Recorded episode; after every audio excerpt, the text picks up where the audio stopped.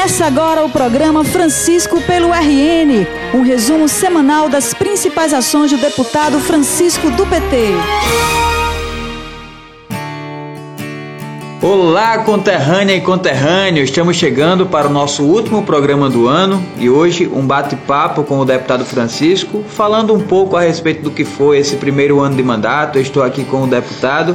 e já começa, deputado, perguntando o seguinte: qual é a avaliação que o senhor faz desse primeiro ano de mandato como deputado estadual? É, bom, é sempre né, um ano de aprendizado, uma vez que é a primeira vez que eu chego à, à Assembleia Legislativa, primeiro mandato, primeiro ano, apesar de já ter trazido aqui a experiência de ter exercido dois mandatos de vereador e dois mandatos de prefeito, mas é, é um mundo novo, é uma experiência nova. Entretanto, eu tenho me esforçado bastante, juntamente com toda a equipe, para poder atender os anseios do povo potiguar, eh, os mais de 23.400 eleitores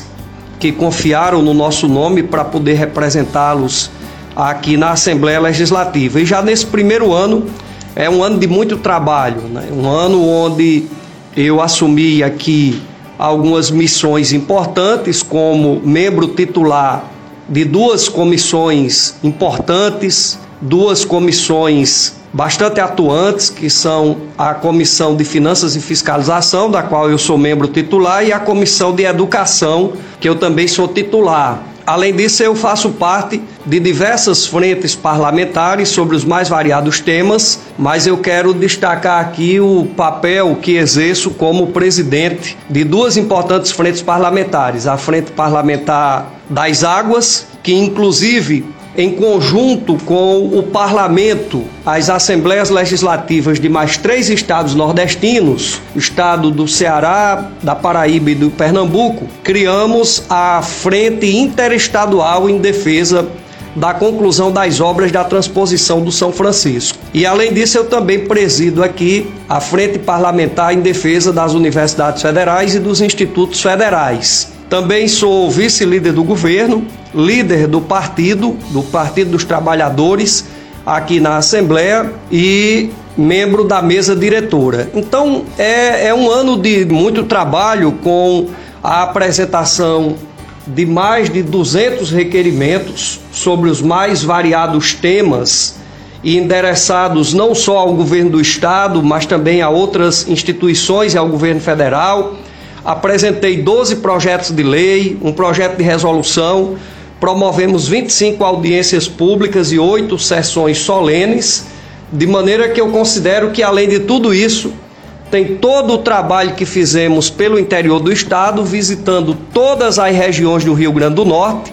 e promovendo debates, reuniões, rodas de conversa, audiências, discussões em mais de 50 municípios do Rio Grande do Norte. Então, um mandato é, de muito trabalho, de muita atuação nesse primeiro ano. Aliás, por falar em audiência pública, é, que o senhor realizou aí 25, o senhor falou, informações que nós temos, o senhor foi o recordista na história da Assembleia como deputado que mais promoveu audiências públicas em um ano nessa casa. Isso demonstra o quê? Um mandato de muito diálogo? Isso demonstra um mandato em sintonia com os anseios que nos são aqui apresentados pelos movimentos sociais, com o movimento sindical, com diversos segmentos da sociedade preocupados com o que nós estamos assistindo no nosso país, a retirada de direitos da classe trabalhadora, os ataques às minorias, a tentativa do governo federal de desmobilizar o movimento sindical, de se desfazer do patrimônio público, de reduzir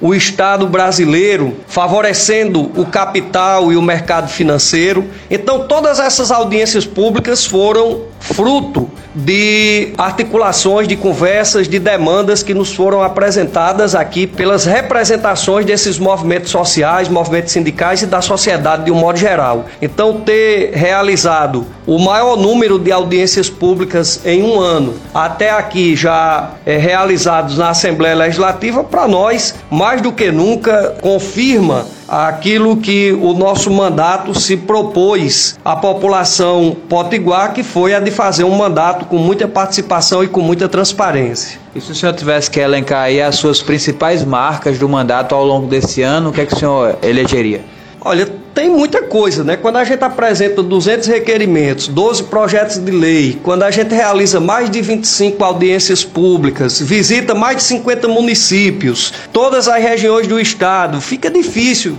estabelecer aqui pontualmente, mas eu quero destacar aqui as ações que realizamos em prol da educação, a nossa luta para aprovar e já é lei no estado do Rio Grande do Norte, a lei da Escola Democrática, a lei 10569/2019. Quero destacar a nossa luta em defesa do Fundeb permanente, a nossa luta em defesa das universidades federais, dos institutos federais, não só do ponto de vista da recomposição dos seus orçamentos, mas também a nossa luta para que seja garantida a autonomia dessas instituições que tantos serviços relevantes prestam à sociedade potiguar e ao povo brasileiro na medida em que oportunizam educação gratuita e de qualidade ao povo do nosso país. Queria destacar aqui a nossa luta em defesa do acesso à água para todo o povo do Rio Grande do Norte, seja através da luta pela conclusão da transposição do Rio São Francisco, para que essas águas cheguem ao território potiguar, porque dos quatro estados nordestinos contemplados,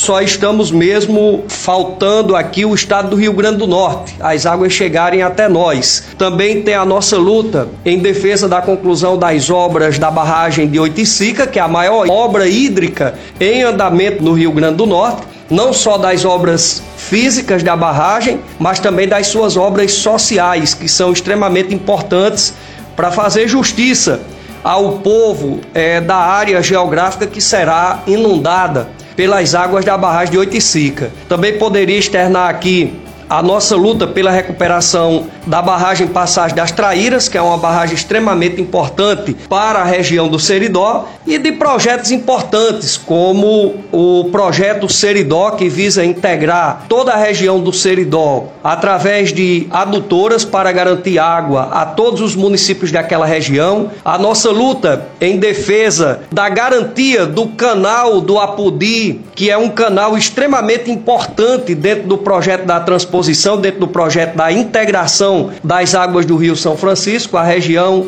do Vale do Apudi, a região oeste do Rio Grande do Norte, merece essa importante obra dentro do projeto da transposição do São Francisco. Eu também posso destacar aqui uma luta do nosso mandato desde o primeiro momento, que é a luta em defesa da recuperação das nossas rodovias, quando apresentei inclusive um requerimento para que o governo do estado possa criar um fundo para que esses recursos sejam aplicados na manutenção, conservação, é, na sinalização e, se possível, até na construção de novas rodovias. Isso já vem dando resultado em todas as regiões do nosso estado, através de uma operação tapa-buracos, que ainda não é o ideal, não é o que a gente sonha para o Rio Grande do Norte. Inclusive, a governadora Fátima tem se posicionado muito sobre isso, quando, na verdade, o grande objetivo do governo do estado e do nosso mandato é que o Rio Grande do Norte seja contemplado com um grande programa de recapeamento asfáltico das rodovias do nosso estado. E também a nossa luta em defesa da implantação da carteira de habilitação social, a CNH Social. É um projeto de grande alcance social. A lei já existe, a lei 459/2011. Ela falta ser regulamentada e colocada em prática para que a população de baixa renda do nosso estado, as pessoas que já conseguem pilotar uma moto, dirigir um carro, mas não têm condições financeiras de, de ter a sua primeira habilitação, em razão do alto custo né, desse documento, que essas pessoas, dentro dos critérios preconizados pela lei, possam ser atendidas com é, uma ação é, social tão importante que é a garantia da primeira carteira de motorista gratuita para as pessoas de baixa renda. É, como o senhor falou aí, deputado, em 2020 as lutas continuam, né? O senhor citou a CNH Social, que é uma luta que o senhor já encabeçou agora em 2019,